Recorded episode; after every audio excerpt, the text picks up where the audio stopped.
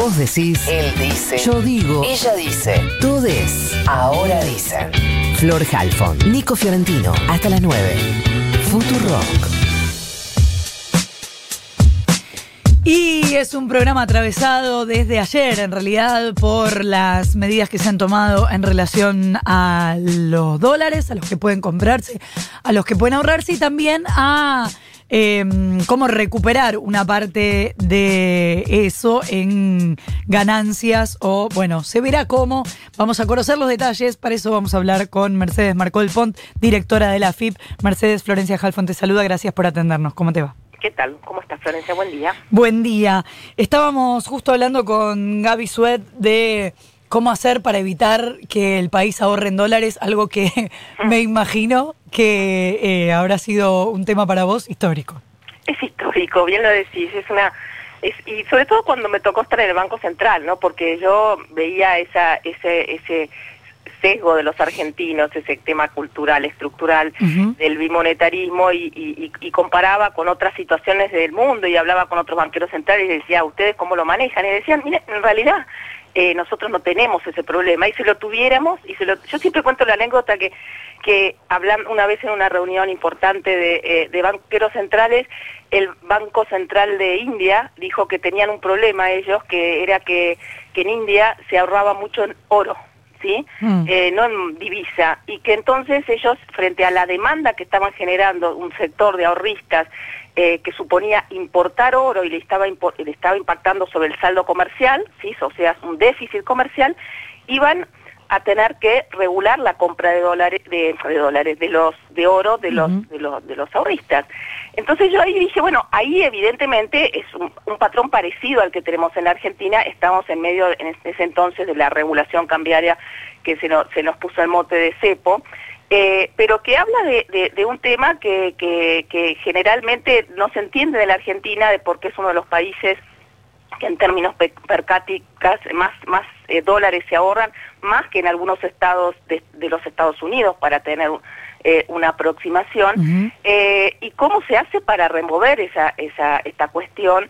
Que tiene también que ver con la inestabilidad de la Argentina, obviamente, tiene que ver con que además creo que no se ha avanzado lo suficiente en generar instrumentos de ahorro para los argentinos y las argentinas en nuestra propia moneda, y que, y que realmente mantengan el valor, sí, no, no, no, que, les permitan tener una ganancia, sobre todo respecto a la inflación. Y por eso creo que hay que trabajar en, en, ese sentido. Estas, estas medidas, lejos de generar todos los, males, como se está psicopateando bastante, ¿no? De que esto eh, va a generar más problemas que soluciones.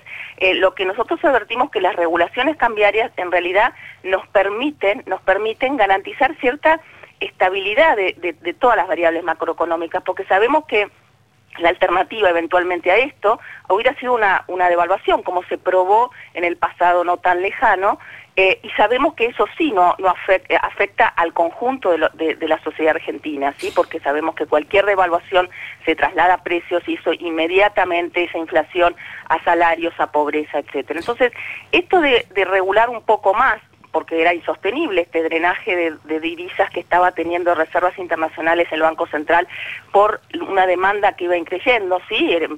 Normalmente compran dos millones de argentinos y argentinas para tener una proporción, ese, esa proporción se había duplicado y eran casi 800 millones de dólares todos los meses en esta compra de hasta 200.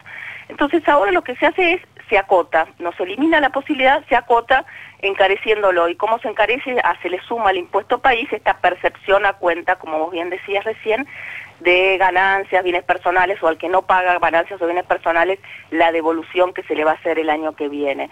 Eh, y también se acota eh, por otro lado, porque se acotan presiones especulativas que eso sí venían haciendo grandes jugadores y sobre todo grandes jugadores eh, de afuera, ¿no? Del exterior, fondos de inversión, que estaban haciendo mucho lo que se llama contado con liqui y presionando lo que es esa brecha, esa brecha entre el dólar oficial y lo que son los, los que se llaman dólares alternativos, pero que en realidad son dólares que, que buscan eludir la normativa cambiaria que mm, ha, ha, condicionado la regulación cambiaria la posibilidad de, de comprar con otros fines eh, que no sean los fundamentales, ¿no? Porque creo que esto es lo más importante. Ahora, Mercedes, eh, me pongo un poco en abogada del diablo porque eh, hay un sector de los entendidos en economía, incluso quienes apoyan a este gobierno, que hablan un poco de una bomba de tiempo, que dicen que es difícil salir de las restricciones al dólar. Claro, en, esto hay que analizarlo en el contexto de la, escasez, ¿no? Hay Argentina y ya después de la crisis financiera internacional y del, año 2010 empieza a tener un problema de sector externo asociado a que se va achicando lo que era en su momento el superávit eh, de cuenta corriente, superávit comercial, eh, pero también muy asociado a la fuga, ¿no? Entonces, porque la, nosotros tenemos un problema estructural que, es, que, que nos ha acompañado a lo largo de nuestra historia así más lejana, que es lo que se llama la restricción externa porque vendemos barato y compramos caro, o sea, esta cosa de un país todavía muy primario, que exporta más materias primas y que tiene que industrializar. Ese es el, esa es la, la discusión de fondo, cómo aumentamos nuestras exportaciones y nuestra generación eh, nuestras nuestras divisas genuinas, digamos, ¿no? que son a partir de sustituir importaciones, o sea, sustituir trabajo extranjero eh, por trabajo nacional, ¿sí? Eh, pero también exportar más y exportar con mayor valor, ¿sí? más bienes industriales, más bienes con innovación tecnológica. Y ese es un proceso largo que el gobierno lo tiene como una de sus prioridades, pero hay que hay que plantearlo en un contexto internacional muy complicado, ¿no? Yo, ayer estaba viendo los datos de, de, de comercio exterior de la región, de América Latina, del mundo, y lo que se advierte es que para, todos los países de América Latina están cayendo sus exportaciones. Te diría que en Argentina menos que en el resto. Se proyecta una caída de las exportaciones de la región del orden del 23% este año. Y porque el mundo está complicado. Entonces, decir tan, tan bueno, la resolución de todo esto es eh, eh, conseguir dólares genuinos, fenómeno. Pero pongámonos en el contexto internacional complicado y hay un conjunto de medidas que se están trabajando para avanzar en eso que sería la respuesta más estructural, ¿no? Esto es cierto, es coyuntural, ¿no?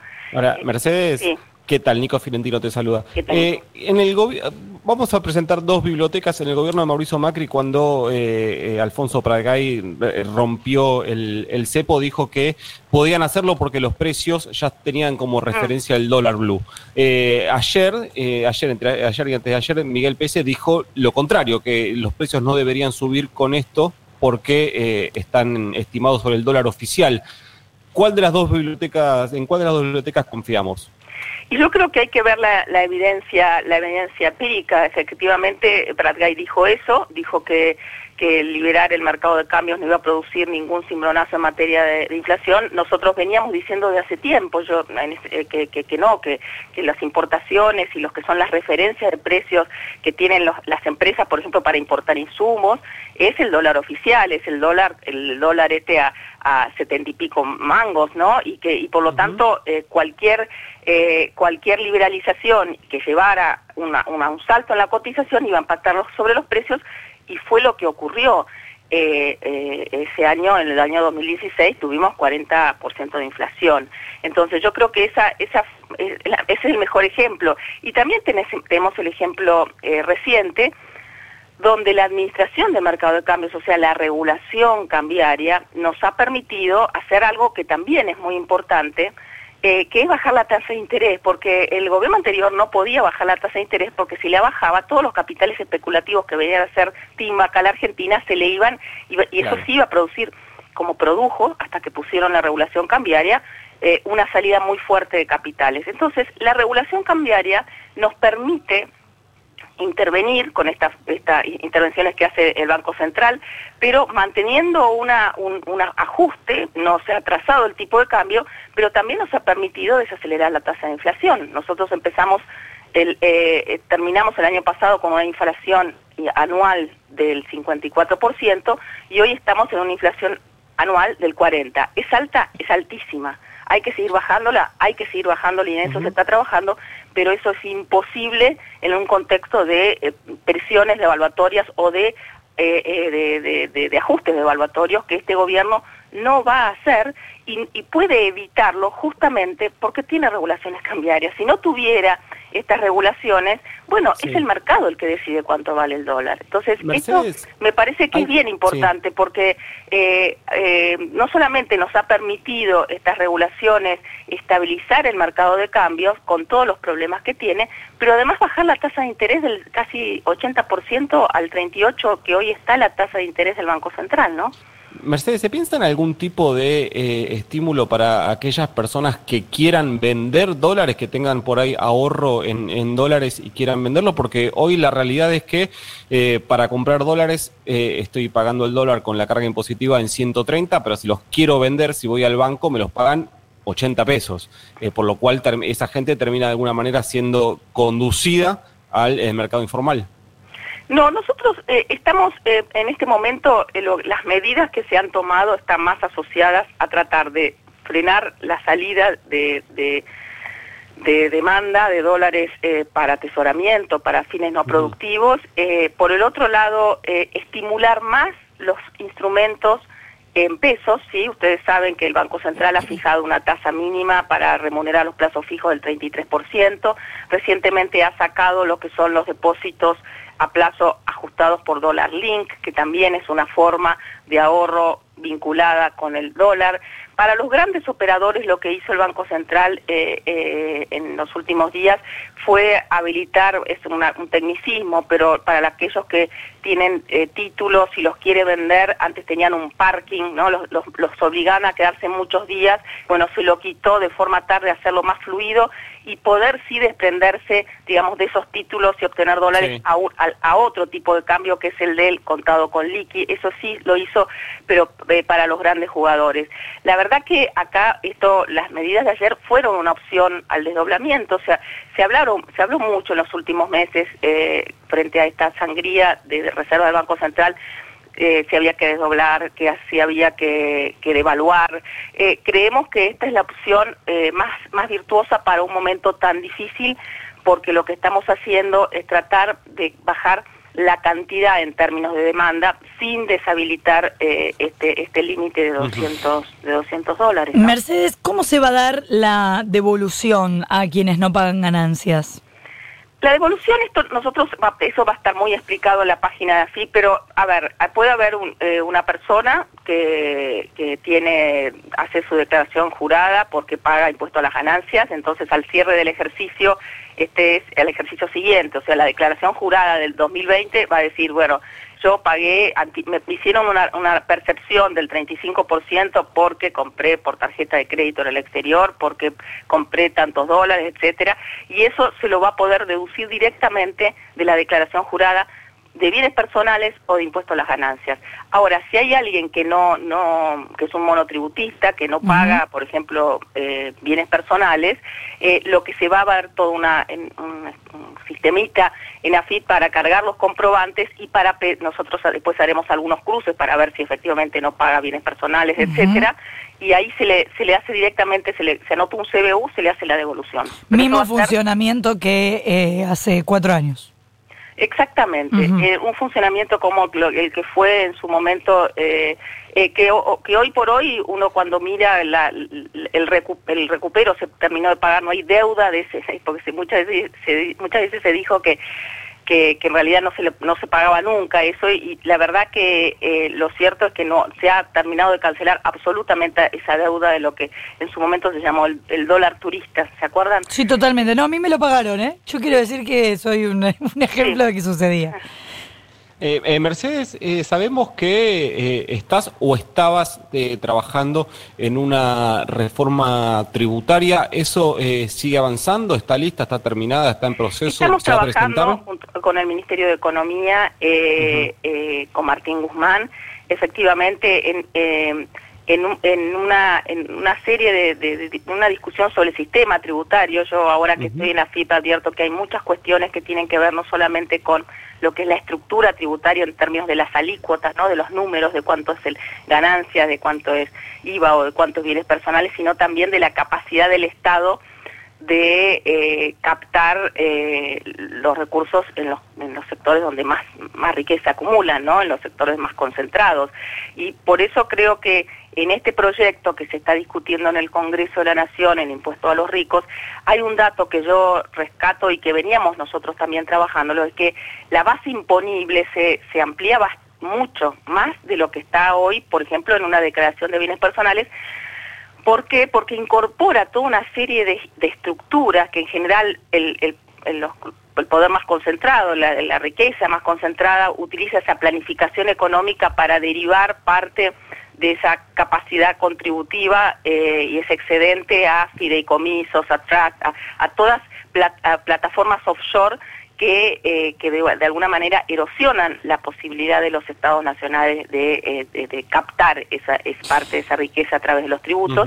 Y en este impuesto, en este, en este aporte extraordinario, perdón, a, la riqueza acumulada, eh, se amplía mucho esa base imponible eh, y bueno, y, nosotros estamos trabajando en ese sentido, de cómo plantear eh, un sistema tributario que sea más progresivo, más equitativo, más igualitario, en un momento difícil donde que hay, que, hay que garantizar que, que, no, que, no se grave excedente que tiene que ir dirigido a la producción, sí, a la inversión, en, la etapa de recuperación que muy incipientemente se está dando eh, ya en la Argentina, ¿no?